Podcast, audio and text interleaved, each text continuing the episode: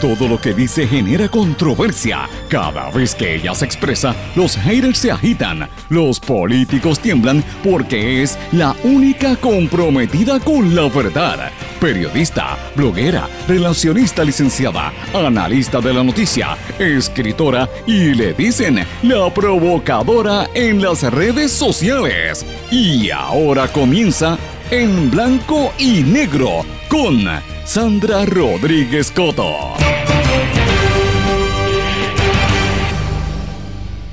Las implicaciones en Puerto Rico de los arrestos y del terremoto político que se vive en la República Dominicana hoy en su programa En Blanco y Negro con Sandra. Bienvenidos a esta edición de hoy, lunes 20 de marzo de 2023. Les saluda Sandra Rodríguez Coto. Hoy es lunes de exclusivas. Explico todo el detalle de la Operación Calamar en la República Dominicana, un entramado de financiamiento ilícito a escala sin precedentes en la historia del vecino país. Fueron apresadas 19 personas, entre ellas tres exfuncionarios del gobierno de Danilo Medina, incluyendo uno, que es el dueño en Puerto Rico de los dealers Autos Hermana, los Autocentro Toyota, Autocentro Chrysler, Autocentro Nissan y otros negocios. El Ministerio Público Dominicano dice que se distrajeron fondos estatales por más de 390 millones de dólares a través de varias instituciones, presumiblemente algunos se lavaron aquí en nuestro país.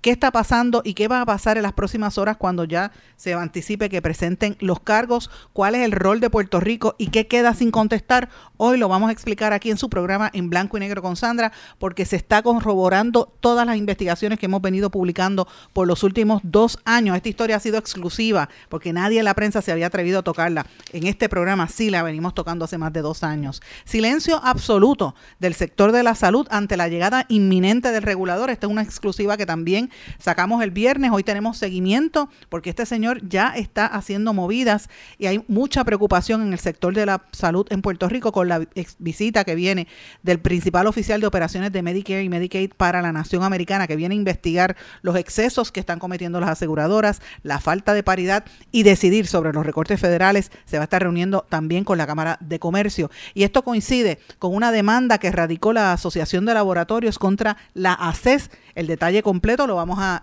explicar en este programa. ¿Dónde está el Partido Popular? Cada día hace lo imposible por ser más inconsecuente ante el país. Vamos a hablar de esto. Nitzaira Leonor reafirma su raza, su juventud y el poder del agua en su primera exposición. Esta joven artista la tuvimos el viernes, hace dos viernes aquí y acaba de presentar la exposición individual. Señores, hoy se cumplen 20 años de la guerra en Irak, se cumplen tres años de que se decretara el primer cierre en el país por la llegada del entonces desconocido virus del COVID-19 que ya ha cobrado 5.837 vidas en Puerto Rico. Y Puerto Rico está de luto con los fallecimientos ayer de la primera Miss Universe, eh, Marisol Malaret, y también del maestro Francisco Rodón. Vamos a hablar un poquito de, ambos casos aquí en Puerto Rico y la importancia de estas figuras tan importantes. Además, eh, esta va a ser una semana crucial en el caso federal contra el exalcalde de Guaynabo, Ángel Pérez. Se espera que se sienten a declarar, entre otros, el empresario colombiano Oscar Santamaría. Vamos a hablar de estas y otras noticias en la edición de hoy de En Blanco y Negro con Sandra. Este es un programa independiente,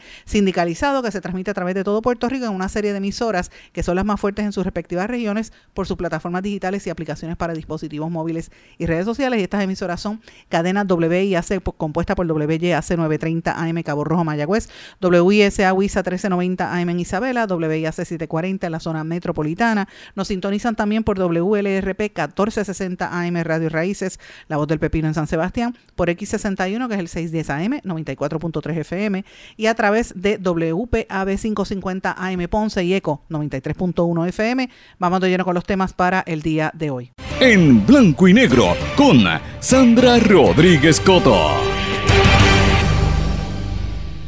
Muy buenas tardes y bienvenidos a esta edición de En Blanco y Negro con Sandra. Amigos, espero que estén todos muy bien y hayan pasado un buen fin de semana, un fin de semana que fue bien activo, que estuvimos trabajando precisamente porque ayer trascendió la información de los arrestos de la República Dominicana, algo que estábamos esperando hace bastante tiempo, que vincula a Puerto Rico porque tiene que ver con el dueño de varios dealers de auto. Pero eso lo voy a entrar en detalle en breve. Quiero comenzar este programa con el tema de salud, porque es un tema prioritario que aunque, eh, ¿verdad? Hay muchos temas corriendo, esta también es una noticia exclusiva como ustedes escucharon en los titulares. Hoy es un lunes de muchas exclusivas que queremos comenzar.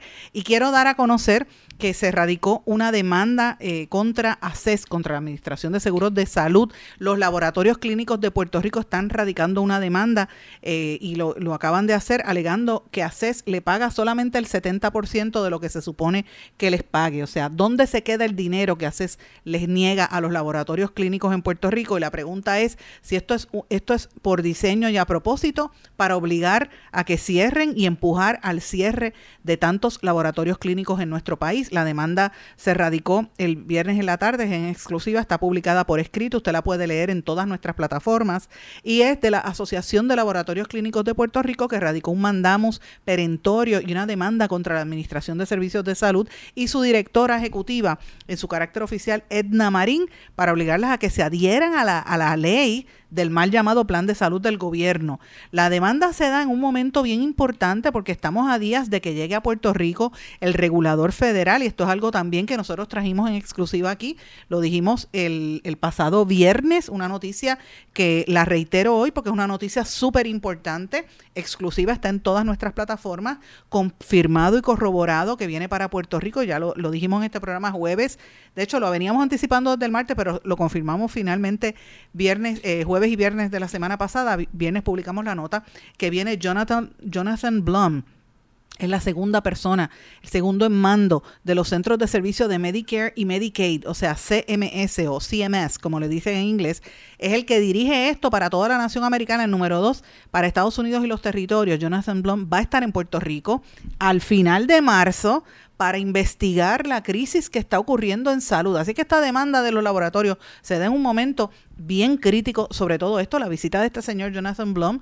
coincide con las tensiones que se mantienen bien nerviosos a todos los ejecutivos de las principales aseguradoras de nuestro país que tienen el plan vital, me refiero a MMM, Triple S, Menonita, First Medical, que van a tener que rendir cuentas ante el regulador y eh, incluso también tiene muy nervioso al Departamento de Salud al secretario de salud y a la directora de ACES, porque este señor sí ha tenido conversaciones, pero tiene el oído en tierra. Él no viene eh, con, una propaganda eh, política. Va a reunirse en la Cámara de Comercio, lo dijimos el viernes, va a estar reunido allí con todo el liderato del sector privado y todas las aseguradoras, pero él tiene el oído en tierra, porque como aquí hay un anuncio de que podrían recortar 800 millones de dólares a Medicare, pues hay mucho temor. Es evidente que este, no va a haber un recorte tan, tan alto como ese, pero sí es una, ¿verdad? Es algo importante porque van a, esto, esto representa y podría representar un golpe duro para la economía del país y para, sobre todo, para los planes médicos y todos los proveedores. Es en ese contexto que nosotros estamos trayendo el tema de esta demanda que acaban de erradicar los laboratorios contra ACES. Eh, la Asociación de Laboratorios, es importante que sepan, representa a 185 laboratorios clínicos que alegan que los contratos que está haciendo ACES con ellos son, eh, ¿verdad? son ilegales, son onerosos, que ACES no tiene manos libres en la administración de los fondos, que se deja llevar por lo que dicen las aseguradoras y que de manera arbitraria y sin hacer estudio de costo o viabilidad establecen unos, unos pagos que son injustos. Y esto que dice la demanda es lo mismo que se repetía en otros temas y la pregunta que tenemos que volver a hacer si es, si es que ellos están empujando a que el negocio, la industria en Puerto Rico sea ahora empleada de las, de las compañías extranjeras y no empresarios puertorriqueños como son la mayoría de los dueños de estos laboratorios, empresarios medianos y pequeños en nuestro país. Así que esto es un tema bastante controversial, esta demanda que acaban de erradicar eh, la Asociación de Laboratorios, eh, la puede leer completa, un documento de 11 páginas está enlazado, representa 185 laboratorios clínicos de nuestro país y coincide, como dije, con esta visita que viene tan importante. De hecho, debo decir algo más de esta demanda.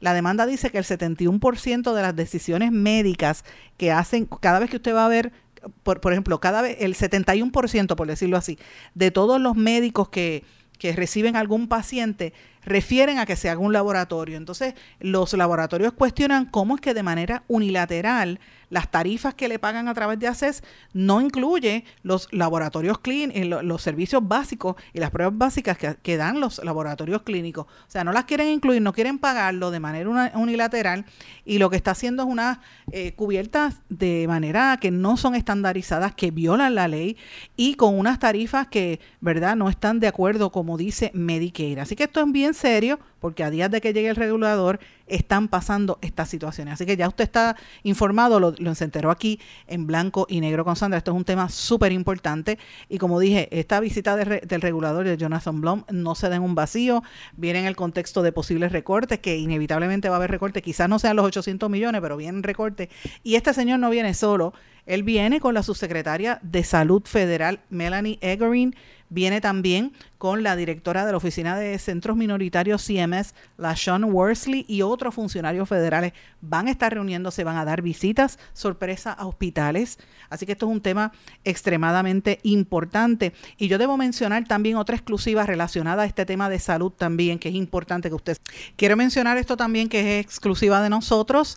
El presidente del Colegio de Médicos Cirujanos de Puerto Rico, eh, de, de, esta organización que ya ustedes saben que ha estado muy activo, me refiero al doctor Carlos Díaz Vélez, emitió una carta, que nosotros tenemos copia de la misma, se le envía al presidente de la Junta de Directores de la Cámara de Comercio de Puerto Rico como respuesta, como reacción a la noticia que nosotros dimos el viernes en este programa de que la Cámara de Comercio está organizando este foro para el regulador federal que viene para Puerto Rico.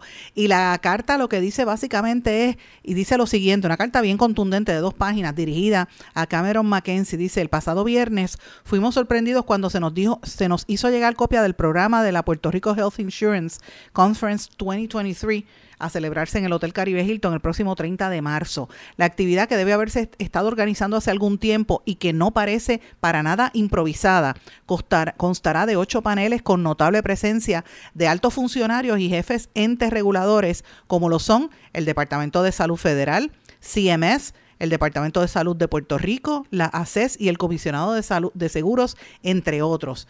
El carácter no improvisado de la conferencia 2023 debe ser subrayado por las exclusiones notables que empobrecen un programa que de otra forma podría haber estado menos sesgado y más a tono con la profunda crisis del sistema de salud de Puerto Rico. Faltan en la estructura del programa quienes más tienen en juego en esta crisis profunda del sistema de salud casi abismal los pacientes y los proveedores de salud. ¿Se imaginan un sistema de salud sin pacientes ni proveedores? Lo que les señalo es que este programa de la Puerto Rico Health Insurance Conference 2023 es una perfecta tomografía del desequilibrio y de las premisas falsas sobre las cuales se asienta el edificio de la salud pública en Puerto Rico. Pareciera que la Cámara de Comercio y que sus compañías aseguradoras socias, el personaje central de la salud son los seguros médicos. Eso es verdad parcial parcialmente. La inmensa mayoría de los proveedores de salud en Puerto Rico le atribuimos a las aseguradoras médicas y a su avaricia la causa principal de la crisis del sistema de salud. Mira qué caliente está esto, señores. En segundo lugar, como factor causal de la crisis, le corresponde a los entes reguladores que ya por segunda década se han caracterizado por dejar pasar, dejar hacer, por la condonación y a veces hasta la indiferencia a la hora de procurar y garantizar un sistema de salud balanceado que sirva bien a todos y no simplemente a los rendimientos de los accionistas, inversionistas o que simplemente facilite los sueldos y bonificaciones millonarias a los ejecutivos, más bien ejecutores que tienen a la salud del pueblo rodando por el piso. Por supuesto, oiga, esto está fuerte, este doctor le bajó bien duro, le bajó bien duro al presidente de la Cámara. Por supuesto que hay funcionarios públicos y ahí le está explicando que dice que, que han hecho trabajo, etcétera, pero dice que la Cámara de Comercio debiera interesarse más por diseño como, como distinto, como lo que plantea la Federal Trade Commission. Dice, recibimos para mayor sorpresa oiga que esto, está es la parte del chisme.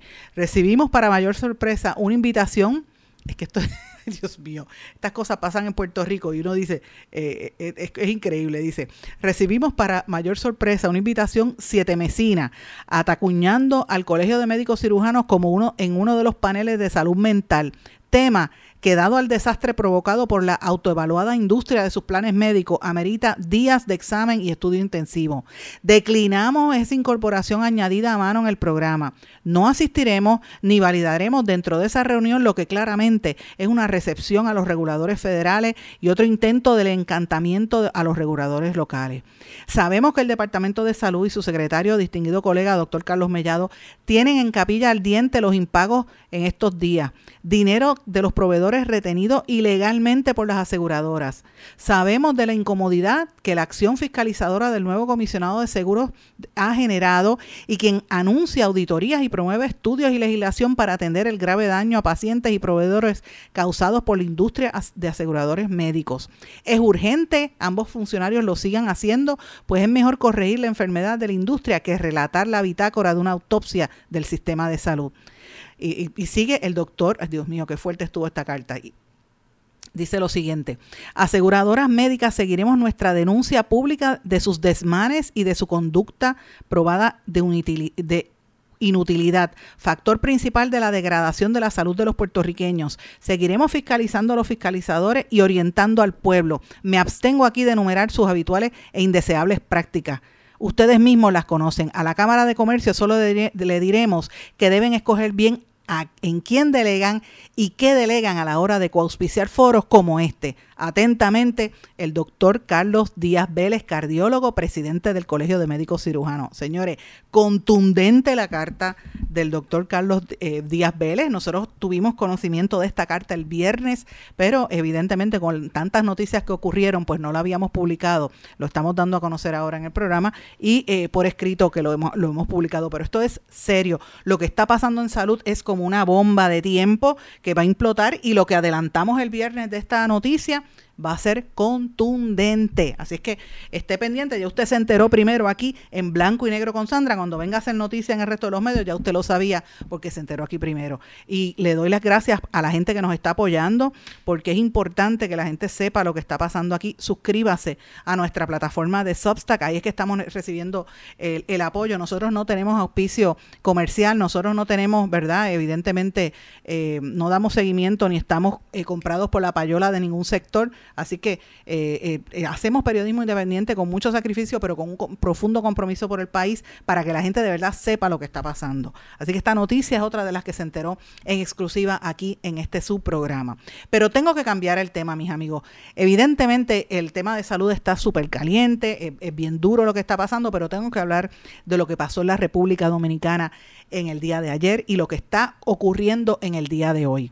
Estamos en récord por los últimos dos años denunciando en Puerto Rico las irregularidades que se están cometiendo y el caso tan terrible entre el que se figura como una persona distinguida que aquí le rendían pleitesía, que aquí lo tocaban con pinza y debo decir que muchas personas, ejecutivos de la industria automotriz y gente de la banca se comunicaron con esta servidora en, en el último año y medio para pedirme que le pasara que le pasara la mano a este señor Donald Guerrero, que fuera suave con él. Y yo le decía, bueno, no es que yo sea dura, es que yo estoy investigando la información que es correcta y él tiene que contestar. Y él, él se negaba a contestar preguntas de este programa hasta que nosotros revelamos todo el esquema de entramado que había de investigaciones en su contra en la República Dominicana que concluyeron ayer con el arresto de Donald Guerrero, quien fue el ministro de Hacienda del vecino país, pero que en Puerto Rico es el dueño, o por lo menos se proyecta como uno de los dueños del lujoso dealer de autos BMW Autos Hermana, del Autocentro Toyota, Autocentro Chrysler, Chrysler, Autocentro Nissan y otros negocios vinculados al tema de los automóviles en Puerto Rico, un negocio que ha ido saliendo de las manos puertorriqueñas para ir a manos dominicanas. Me refiero a Donald Guerrero, que fue arrestado en el día de ayer por múltiples cargos de corrupción y lavado de dinero eh, presumiblemente el dinero en el exterior. Pero no fue el único que arrestaron. Arrestaron también a los exministros José Ramón Peralta y Gonzalo Castillo. Gonzalo Castillo provocó incluso hasta un piquete en horas de ayer, de la tarde de ayer, en el vecino país, eh, porque Gonzalo Castillo eh, fue candidato a la presidencia en los últimos comicios por el Partido de la Liberación Dominicana, uno de los principales partidos allá, que fue el que llevó el poder a, Danilo Medina, que por cierto puso los pies en polvorosa y rapidito se fue ayer para, para Estados Unidos. Estos tres funcionarios y otros funcionarios, voy a entrar en detalle, fueron arrestados en un fraude de 19.700 millones de pesos dominicanos, que esto equivale a 300 millones de dólares, la cifra más grande de fraude en la historia dominicana. Esto es mucho más grande que el caso de Odebrecht, que era de 91 millones de dólares. Y esto confirma la investigación que reiteradamente en este programa por meses largos estuvimos hablando del impacto que esto tenía en Puerto Rico, que tuvimos también la demanda que radicaron contra eh, este señor Donald Guerrero aquí en Puerto Rico. Donald Guerrero eh, había contratado al bufete de Harold Vicente y como uno de los contratistas, pienso, o subcontratistas del, del bufete estaba el periodista y analista político Leo Aldrich, que en un momento reaccionó y, publicamos aquí y publicamos en nuestras redes también, en nuestro blog, un artículo sobre la contestación una demanda que, había que se había encoado aquí en Puerto Rico porque el dueño fundador del Auto Germana, este señor Eduardo Pellerano Nadal, lo demandó por casi 22 millones de dólares, una demanda grandísima. Cuando usted ve una demanda de esa cantidad, cantidad de dinero, inevitablemente tiene que ser noticia. ¿Cómo es que una noticia tan grande no haya salido publicada en los medios principales? Señores, sencillo, por las pautas publicitarias y por miedo. Yo voy a preguntarme ahora dónde están todos esos compañeros en los medios que iban a los dealers de estos carros a dar sus transmisiones en vivo desde los dealers ¿Qué van a decir ahora cuando el dueño de estos dealers está ahora preso por corrupción en el vecino país? ¿A qué no dicen nada? Que saquen la cara y expliquen lo que está pasando. Esto es una vergüenza, que estén vinculados a negocios donde hay una estafa al pueblo dominicano y al pueblo puertorriqueño, porque quienes se fastidian aquí son los pueblos de ambos países. Yo quiero darle las gracias al compañero Francisco Tavares, Francisco Tavares de El Demócrata en la República Dominicana, que fue quien primero rompió esta noticia allá, y ustedes saben que tenemos vínculos con ese medio. Quiero darle las gracias también a los compañeros periodistas del Diario Libre, uno de los principales periódicos en la República Dominicana, por publicar fiel exactamente lo que nosotros publicamos eh, y lo que nosotros hemos estado denunciando consistentemente aquí en Puerto Rico eh, eh, y, por darnos crédito a la, a la, cobertura que hemos hecho. Gracias también al diario, al diario Libre de la República Dominicana, que esto es súper importante. Nos sentimos honestamente eh, ¿verdad? Conmovidos porque la cantidad de compañeros de la prensa dominicana que nos han contactado son eh, muchas, muchos y muy grandes. Quiero también darle las gracias a los compañeros de Somos Pueblo, el medio digital independiente bastante conocido en la República Dominicana, que también nos estuvieron eh, eh, contactando y que vamos a estar saliendo en una serie de programas con ellos allá en la República Dominicana precisamente por la magnitud del escándalo que esto conlleva para el pueblo vecino, porque estamos hablando de un desfalco de grandes proporciones, de gran, de, de gran cantidad de, evidentemente, de robo de, del del dinero público del vecino país. Quiero darle las gracias también al compañero Claudio Matos de el medio Precisión, eh, el periódico Precisión, dirigido a la comunidad dominicana y también publicado en la República Dominicana, también por darnos cobertura y darle seguimiento a esto que hemos venido denunciando, señores, porque es que yo llevo llevamos dos años, estamos en récord lo que nos siguen diciendo, y que aquí este, este entramado de lo que pasa en Puerto Rico, esta violencia que se vive en nuestro país, uno mira al lado y mira lo que está pasando en Haití, mira lo que está pasando en Jamaica, mira lo que pasa en la República Dominicana y se tiene que, que, analizar con dos dedos de frente que esto es algo regional, esto es más grande que Puerto Rico. Pero cuando uno empieza a notar que hay unos vínculos muy específicos con gente que hace negocio allá y que viene a hacer negocio acá y que tiene unos negocios dudosos en ambos lugares y que hay unos eh, alarmas que se señalan y se empiezan a levantar, uno dice, algo está pasando aquí. Nosotros hemos dado a conocer que este señor, la imputación es que presumiblemente el dinero que eh, lo estaban, eh, ¿verdad? Se, se, alega que estaba lavando dinero, esa es una de las alegaciones, en el exterior. Y mucho de este dinero fue a parar aquí a Puerto Rico según las alegaciones. No podemos olvidar que este señor Donald Guerrero, ex ministro de Hacienda, que aquí lo, como digo, se pavoneaba mientras nosotros denunciábamos esto, y lo tengo que decir públicamente, el periódico El Nuevo Día publicaba noticias de, sociales del aniversario de Autos Hermana. Mire, perfecto, es una empresa que tiene un aniversario, pero había que fiscalizar si en ese mismo día le habían radicado una demanda de casi 22 millones de pesos y no lo habían publicado, con algunos de los principales bufetes. Harold Vicente, que es uno de los eh, abogados más conocidos en este país, y el señor Pellerano tenía de abogados aquí Maconel Valdés, que nosotros llamamos a, los dos eh, bufetes. Ahora ya no es Maconel Valdés, ahora tiene de abogada nada más y nada menos que María Domínguez, la ex fiscal federal. O sea, estamos hablando de grandes ligas. these are big leaguers. Grandes ligas del dinero y del capital en nuestro país y en el vecino país con cosas extrañas para que se le impute que le han robado este dinero, 21.8 millones de, de, de, la demanda del negocio en Puerto Rico y casi 390 millones allá, usted dice, espérate, ¿qué está pasando aquí? Y yo quiero recordarles a los amigos que están escuchando que también parte de este esquema, cuando nosotros empezamos a denunciarlo hace dos años, se vinculaba a que muchos de estos funcionarios del gobierno dominicano se iban a los centros nocturnos, a los clubes nocturnos en la capital. Había una serie de clubes nocturnos donde se paseaba por allí o, Anuel AA, Osuna era el más que estaba allí, eh, también Daddy Yankee, eh, Farruko, un montón de reggaetoneros puertorriqueños, y mientras los reggaetoneros cantaban, allí estaba Big Papi también, ¿te acuerdan? El que tirotearon. Estaban todos esos allí. Eh, y los ejecutivos y los funcionarios del gobierno hacían su, ¿verdad? sus transacciones.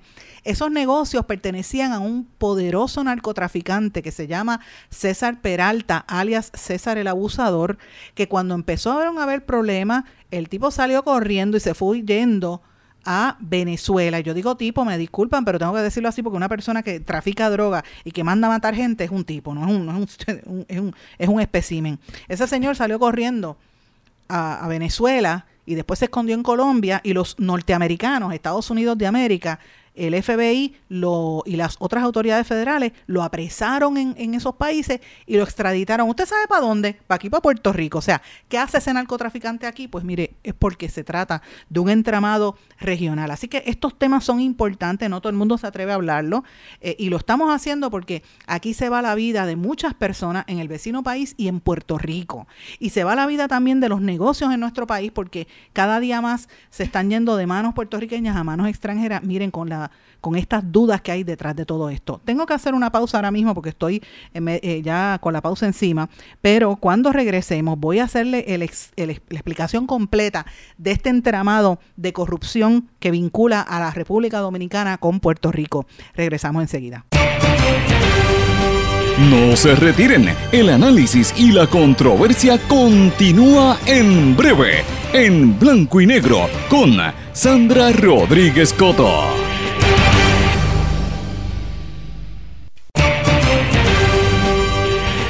Y ya regresamos con el programa de la verdad en blanco y negro con Sandra Rodríguez Coto.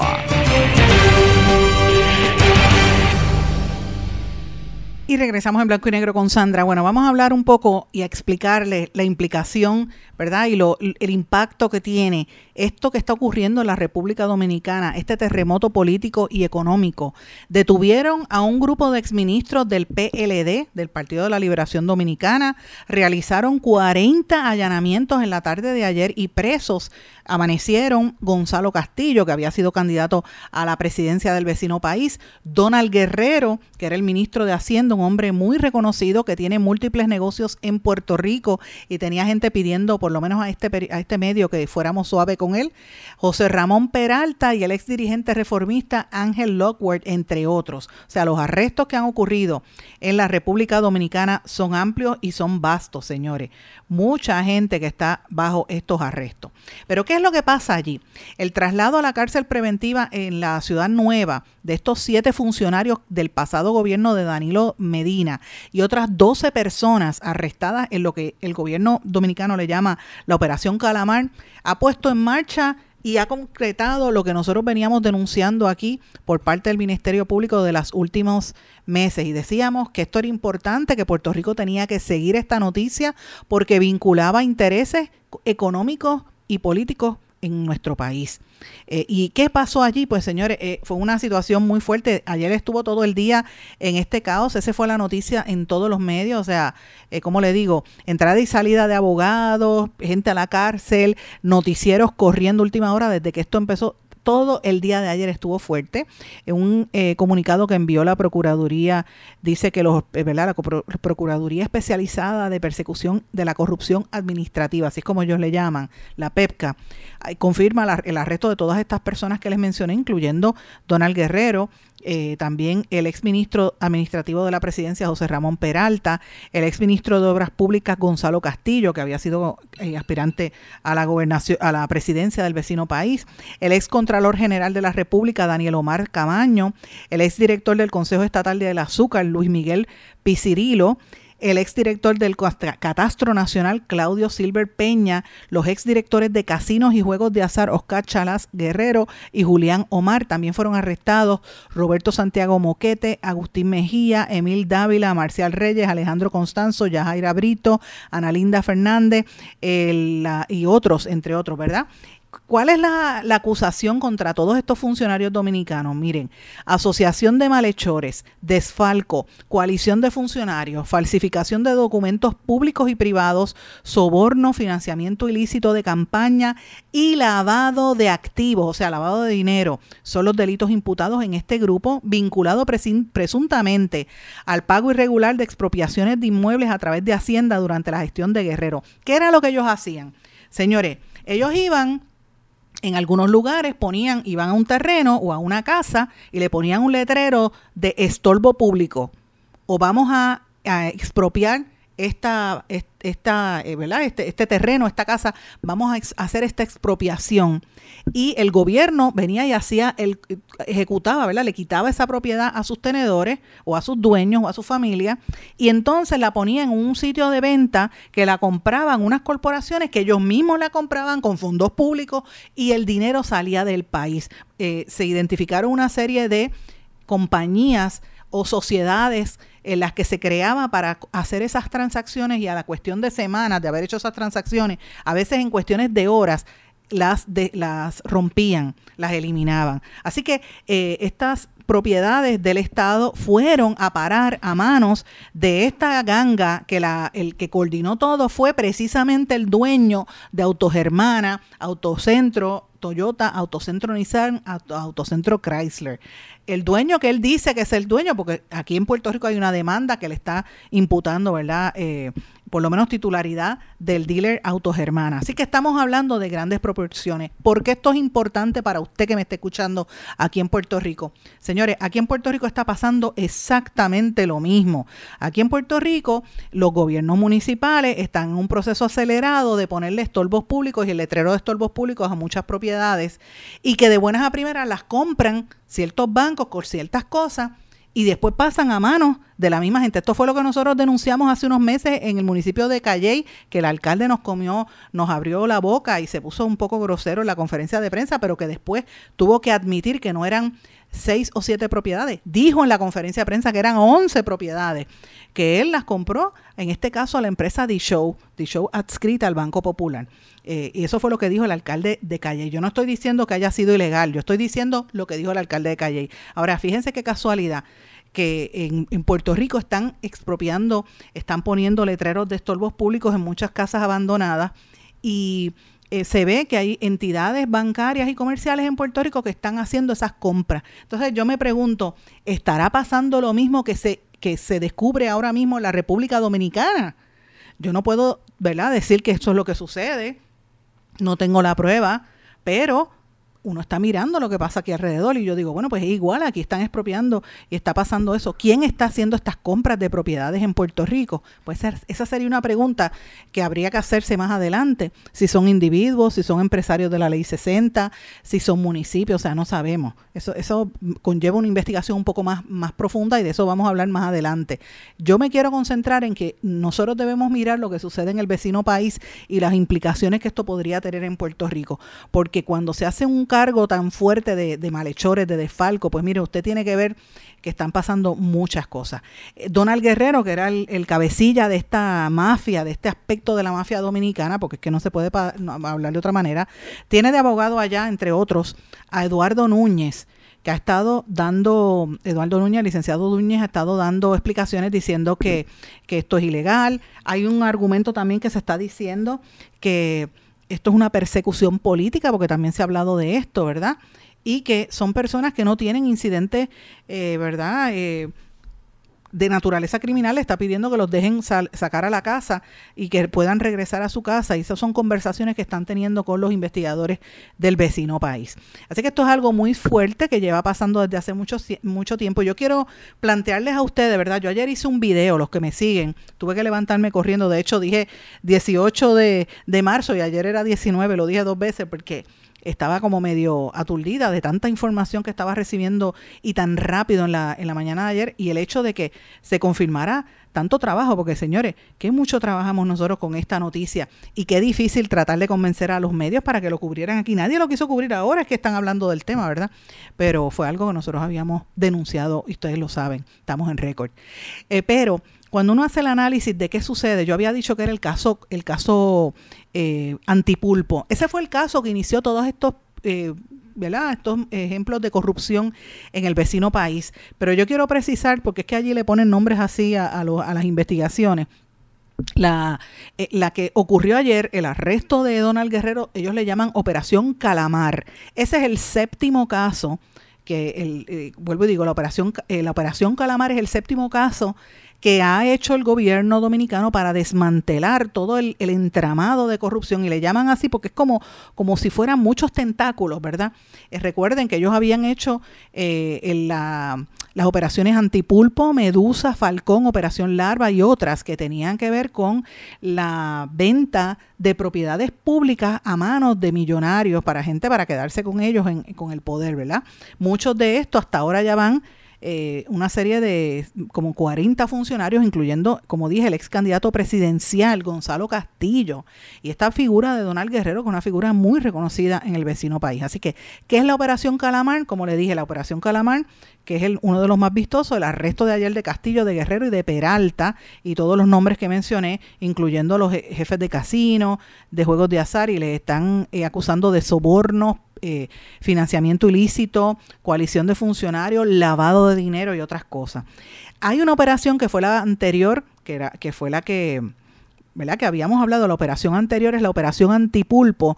Esta empezó en el año 2020 y ese fue el primer gran caso de corrupción administrativa del gobierno de Abinader, el que está ahora mismo en el poder, que incluyó el apresamiento de 10 exfuncionarios, incluyendo dos hermanos de Danilo Medina, Juan Alexis Medina Sánchez y Carmen Magali Medina Sánchez. Juan Alexis era el cabecilla de esa, de esa investigación y otra serie de funcionarios que nosotros lo hemos publicado por ahí.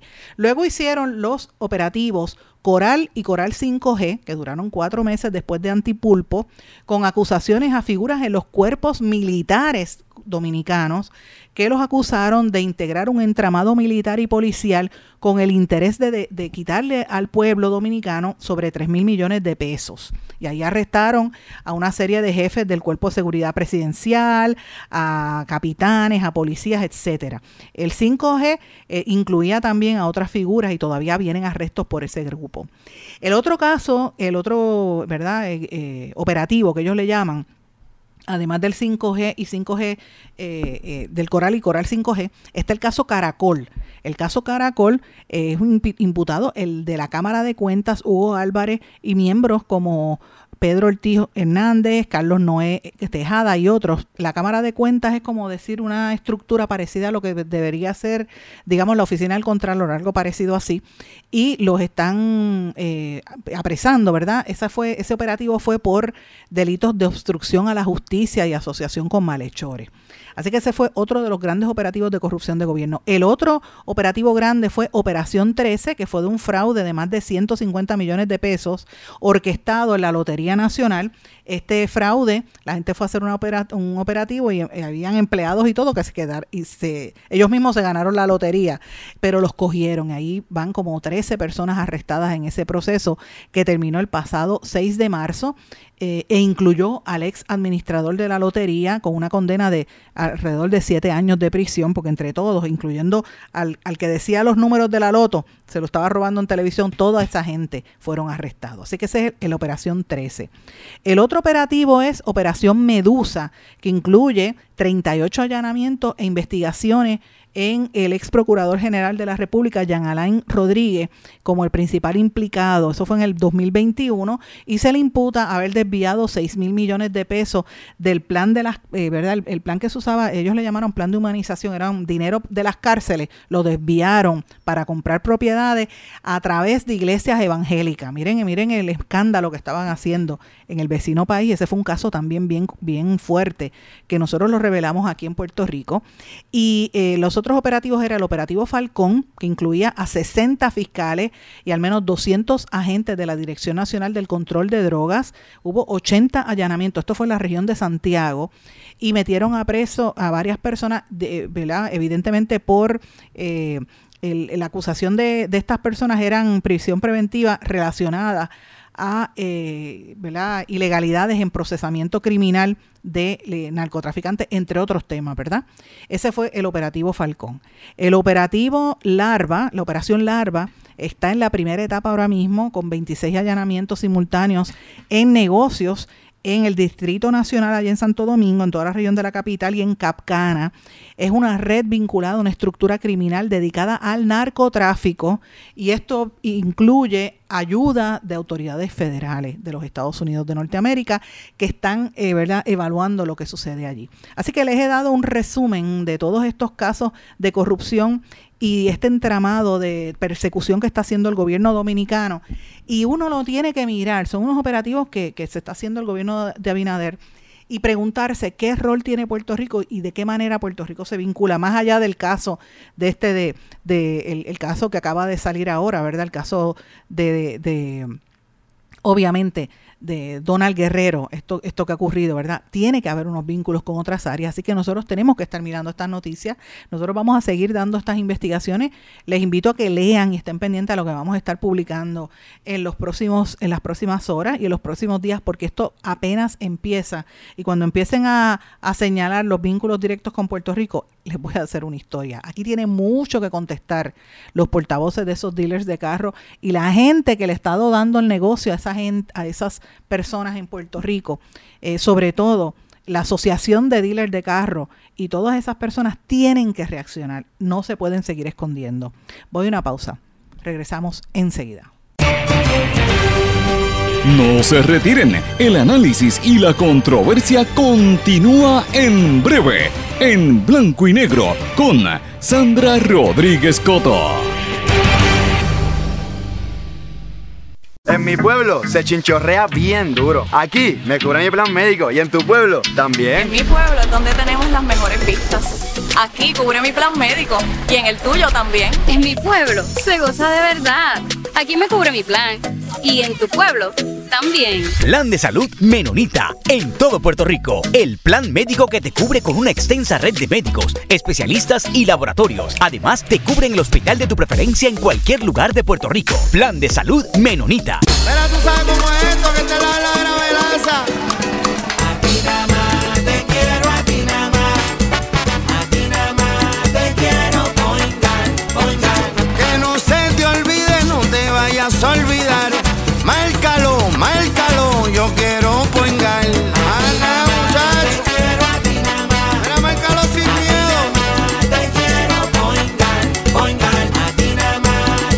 Yo quiero Point Guard. Quites el dolor de cabeza con sus obligaciones de contabilidad con los servicios que presta Villalba y Villalba Company. Directo, personal y con sensibilidad humana. Lo que se busca en un verdadero asesor de contabilidad para todo tipo de servicio de contabilidad, pago de IBU, pago de nómina, informes trimestrales y anuales y otros. Ofrecen servicio directo personalizado. Villalba y Villalba Company. Para orientaciones, su teléfono el 939-336-5774. 939-336-5774. Y ya regresamos con el programa de la verdad, en blanco y negro, con Sandra Rodríguez Coto. Regresamos en blanco y negro con Sandra. Bueno, antes de irnos a la pausa dije que todos tienen que reaccionar tienen que reaccionar, señores, porque lo más importante que hay que reaccionar ahí es ver qué vínculo, si alguno, tiene con Puerto Rico. Esas explicaciones las tienen que dar. Aunque no lo quieran aceptar, tienen que hacerlo, porque estamos hablando de mucho, mucho dinero. Pero bueno, tengo varios temas que quiero trabajar en el día de hoy y yo sé que el tiempo se me ha extendido, pero es que estos temas son bastante complejos. Hoy Puerto Rico está de luto desde ayer por el fallecimiento de Marisol Malaret, quien fue la primera Miss Universe, la primera Miss Universo en Puerto Rico que era, ella fue una pionera en todo y de verdad que se ha hablado mucho de la vida de Marisol Malaret, todo el, los logros que ella ha tenido y que, y que dejó, el legado que dejó, lo, buen, lo buena compañera que fue de trabajo en todos los medios, en la televisión y en las revistas. Ella trabajó por mucho tiempo en las revistas eh, primero en, en, la revista Imagen y luego en la revista Caras, entre otras, y fue pionera en este respecto, tuvo negocios también. En algunos momentos no fue tan exitosa, pero fue una feminista en todo el sentido de la palabra y fue una gran eh, compañera, así es que que en paz descanse ella y, su familia que recibe el consuelo. También murió, y esto es importante, uno de los grandes maestros del arte y la cultura puertorriqueña, que, que hay que ponerlo en el sitial de los principales artistas de nuestro país en la plástica. El maestro Rodón fue uno de los más importantes artistas en la pintura puertorriqueña del siglo XX. Falleció a la edad de 88 años. Esto fue confirmado, ¿verdad? El sábado. A él le sobreviven unos hermanos y unos sobrinos y evidentemente es una figura muy importante en nuestra historia de la segunda mitad del siglo pasado eh, por las obras que dejó plasmadas. Por ejemplo, una de las obras más reconocidas que se ha hecho en serigrafía es la obra del escritor argentino, eh, ¿verdad? La de la, eh, figura de, de, Jorge Luis Borges, las manos de la primera bailarina cubana Alicia Alonso y la figura, una de las de las pinturas más emblemáticas, el retrato de Luis Muñoz Marín, que se ve viejo, cansado, triste, y uno pues lo comparaba con un retrato que había hecho Martorell de Don Luis Aferré, eh, y siempre se hacían esas comparativas, ¿verdad? Porque habían competencia entre los artistas, pero sin lugar a duda este señor fue eh, uno de los principales artistas de nuestra historia y, y, una que tuvo una trayectoria sumamente brillante, que se debió haber entendido y, y se debe siempre recordar la historia del maestro Rodón, que fue eh, un, gran pilar de nuestra historia. El gobernador Pedro Pierluisi decretó unos días de duelo por el fallecimiento tanto de Marisol Malaret como de el maestro Rodón, así que que en paz descanse ambos y que y hay que darle las gracias, hay que reconocerlo. Las nuevas generaciones tienen que conocer a estos grandes puertorriqueños que de una forma u otra, en distintas facetas de la vida, aportaron a nuestro desarrollo como, como pueblo y como, y como nación cultural que somos y como, y como nación que somos. Así que esto es importante, todo lo que sean las artes y, y, las cosas positivas también. Eh, hoy es un día importante porque hoy, mis amigos, se conmemoran 20 años de la guerra de Irak. El 20 de marzo del 2003, el presidente de entonces, George W. Bush, anunciaba el despliegue de todas las tropas estadounidenses y extranjeras a Irak. Y yo lo recuerdo como hoy porque fue un momento muy fuerte, muy, muy duro en las vidas de todos nosotros. A mí me tocó cubrir el 11 de septiembre en Nueva York, que fue una de las fechas que jamás olvidaré, eh, esos aviones y después todo lo que pasó, las dos semanas que estuve después de, ese, de esos incidentes, jamás lo voy a olvidar.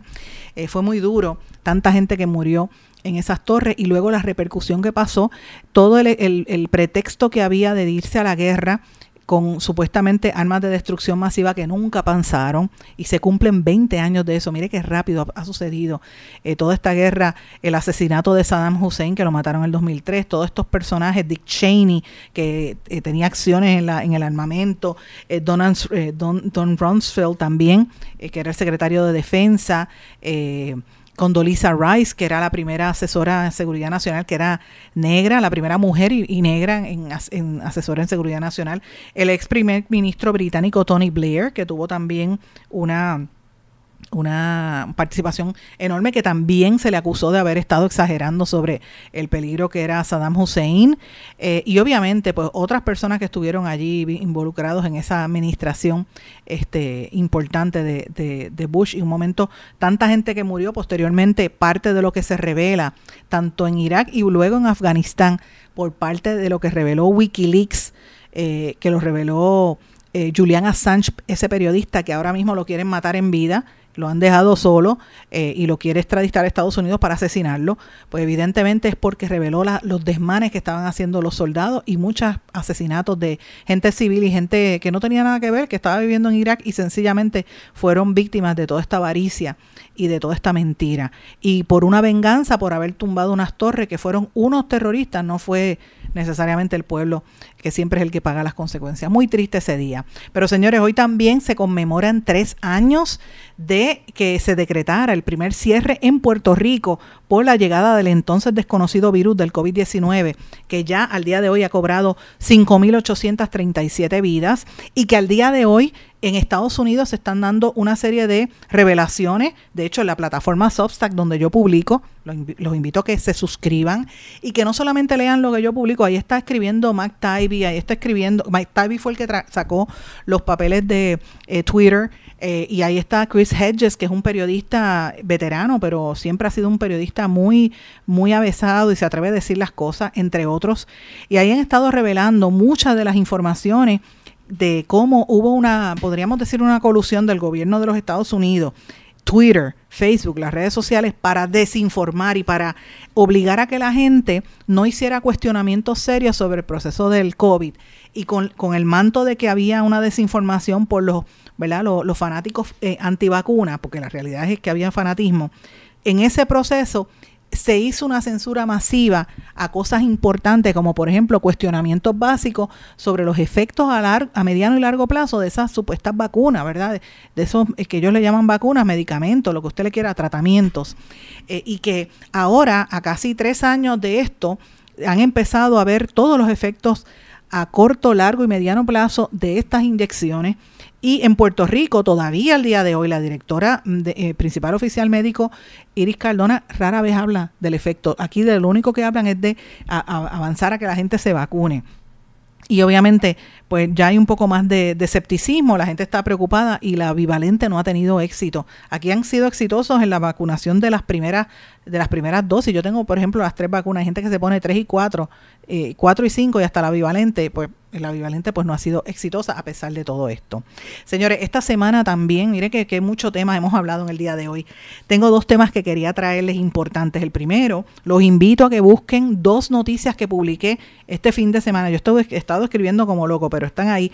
Hay una columna, como todas las semanas, que yo publico en Eiboricua, la pueden buscar en eiboricua.com, también en mis plataformas, que yo me pregunto, ¿y dónde están los populares? ¿Dónde está el Partido Popular? Y yo hago un desglose de lo que hace el Partido Popular y de la, y más que nada, es el caos interno que viven que vive Puerto Rico, que uno se tiene que preguntar, bueno, es, es- eh, ¿cuál es el rol del Partido Popular?